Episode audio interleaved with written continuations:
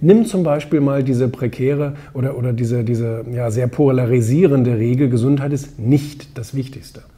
Ja, also ähm, Viele würden sagen, bist du denn verrückt? Das, das kann doch nicht sein. Aber jetzt mach dir mal Gedanken darüber, du trägst diese Regeln. Gesundheit ist das Wichtigste. Gesundheit ist das Wichtigste. Du darfst niemals krank werden, weil dann ist dein Leben vorbei, du hast keinen Erfolg mehr, äh, irgendwie kannst dich, kannst dich einbuddeln.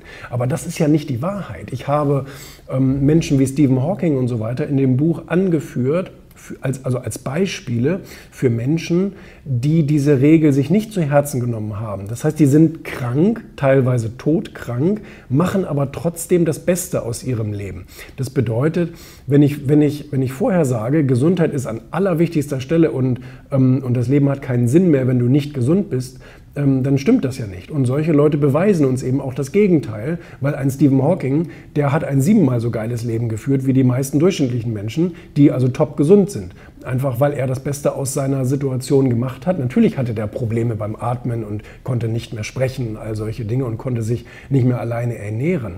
Ähm, aber er hat den Rest des Lebens einfach genossen. Das ist dieses Thema Haar in der Suppe. Ja? Also ja. gießt du die ganze Suppe weg, nur weil da ein Haar drin ist. Das machst du, also im, im besten Fall machst du das nicht. Und ähm, auch wenn das vielleicht ein bisschen banaler Vergleich ist, trotzdem ähm, äh, passt das meiner Meinung nach. Also nur weil eine Sache schlecht ist, müssen nicht alle anderen Sachen auch schlecht sein.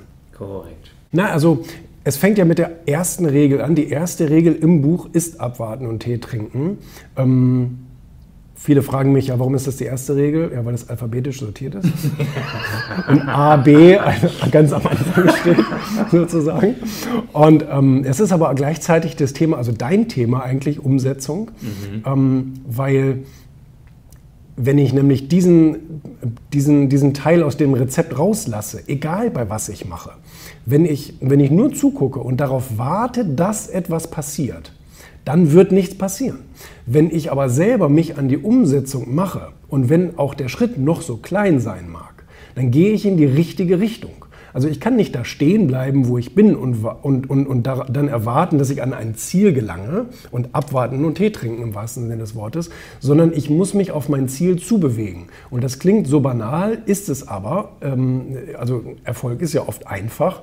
Ähm, nur weil wir ihn nicht tun, äh, wirkt, wirkt er so schwer. Exakt. Also weil wir eben diesen ersten Schritt nicht machen, diese erste E-Mail nicht schreiben, diesen Anruf nicht machen, bei dem Brell nicht an der Tür klingeln, das Buch doch nicht kaufen oder mhm. doch nicht lesen. Also viele kaufen kaufen ja Bücher, aber lesen sie dann nicht.